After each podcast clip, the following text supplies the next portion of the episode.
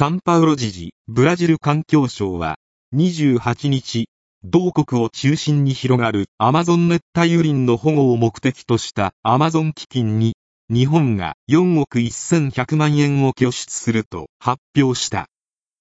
Japan will contribute 411 million yen to the Amazon Fund, aimed at protecting the Amazon rainforest, mainly in Brazil, the Latin American country's Ministry of Environment said Wednesday.